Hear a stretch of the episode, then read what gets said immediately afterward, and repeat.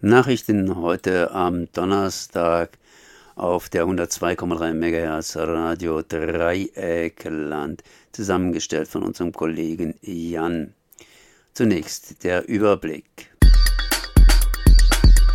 Fahrzeug verbreitete Falschmeldung im Katastrophengebiet. Söder startet grüne Klimapolitik mit eingezogener Handbremse. USA Lebenserwartung im Jahre 2020 wie im Zweiten Weltkrieg gesunken. Handyspiel simuliert die Ermordung georgischer LGBTQI-Aktivistin. London will Brexit-Protokoll neu verhandeln. Brüssel, Dublin und Washington wollen das nicht. Und nun zu den Themen im Einzelnen. Fahrzeug verbreitet Falschmeldung im Katastrophengebiet. Gerüchte und Falschmeldungen, wie man sie aus der Querdenker-Innenbewegung kennt, werden nunmehr nicht nur im Internet verbreitet. Nach Angaben der Polizei ist im Überschwemmungsgebiet bei Ahnweier ein Fahrzeug mit polizeiähnlicher Lackierung und der Aufschrift Friedensfahrzeug aufgetaucht, aus dem heraus Falschmeldungen verbreitet wurden. Genannt wird die Behauptung, die Einsatzkräfte würden verringert. Nach einem Bericht des Redaktionsnetzwerkes Deutschland machten Impfgegner gegen eine in Anweiler errichtete Impfzentrum mobil. Ein Video wurde verbreitet, das zeigt, wie ein Impfgegner eine Stunde lang vor dem mobilen Impfzentrum auf und ab geht, HelferInnen beleidigt und filmt. Außerdem nutzten Rechtsradikale die Katastrophe offenbar als Kulisse für Werbevideos, indem sie etwa Sympathisanten interviewten. So sieht es jedenfalls der Bericht des Redaktionsnetzwerkes. Einsatzkräfte müssen nun den Impfputz schützen.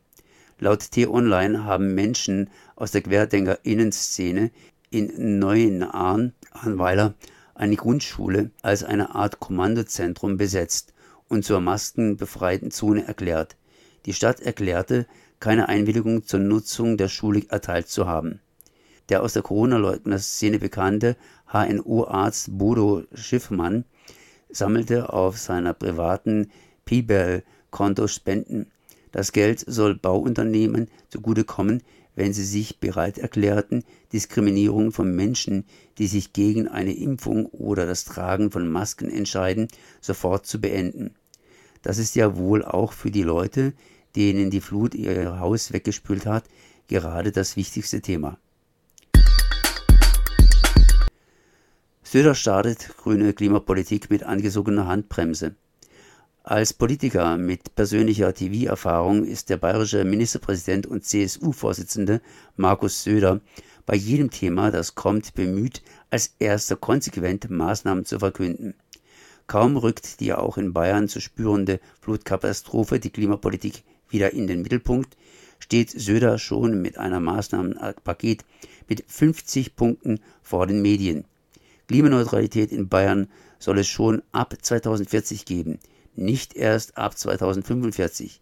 Man fragt sich, wie das so rasch ging mit den 50 Punkten und ob die vor der Flut nicht auch schon wichtig gewesen wären. Mehr Radwege soll es geben und mehr Holzhäuser. Wälder sollen aufgeforstet und Moore geschützt werden. Ökokorrosin, Hochwassertüv, Lehrstühle für grüne Technik und so weiter.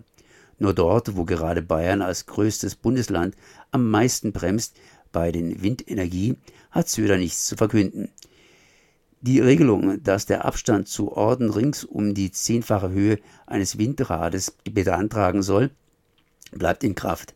Nur dumm, dass der Wind halt in luftiger Höhe am stärksten und kontinuierlichsten weht. Auch aus der großen Ankündigung vom vergangenen Jahr der Solaranlagenpflicht auf privaten Neubauten wird nun doch erstmal nichts. Die Lorbeeren sind ja schon eingesagt. Doch bei der Regelung will Söder nun doch erst abwarten, ob eine bundesweite Regelung kommt. USA Lebenserwartung im Jahre 2020 wie im Zweiten Weltkrieg gesunken. Im vergangenen Jahr ist die Lebenserwartung in den USA im Durchschnitt um anderthalb Jahre gesunken. Stärker als der Durchschnitt war der Rückgang bei Minderheiten. Bei der schwarzen Bevölkerung betrug er fast drei Jahre. bei den Hispanics sogar dreieinhalb Jahre. Frauen waren weniger betroffen als Männer. Einen ähnlichen Rückgang der Lebenserwartung gab es nur im Zweiten Weltkrieg, als viele junge Männer auf Schlachtfeldern starben. Der Rückgang der Lebenserwartung wird zum kleineren Teil auch auf mehr Drogentote zurückgeführt, zum größeren Teil auf Covid-19.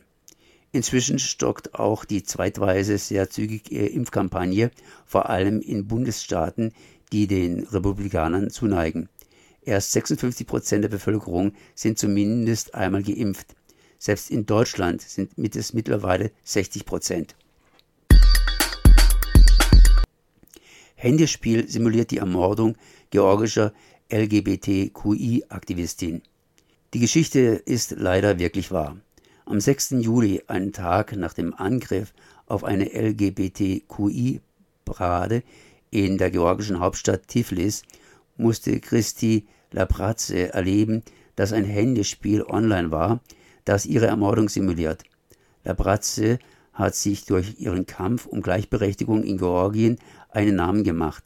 Sie lebt derzeit in Wien und genießt subsidiären Schutz. Ein User hatte bereits zuvor geprahlt, er würde ein Handyspiel programmieren, bei dem man Labrazze auf 100 verschiedene Arten umbringen könnte. Google hat das Videospiel nach ungefähr einem Tag heruntergenommen, doch auf anderen Plattformen soll es noch verfügbar sein. London will Brexit-Protokolle neu verhandeln. Brüssel, Dublin und Washington wollen das nicht. Der britische Brexit-Beauftragte David Frost hat am Mittwoch in einer Rede vor dem britischen Oberhaus die Neuverhandlung des Brexit-Protokolls über Nordirland gefordert.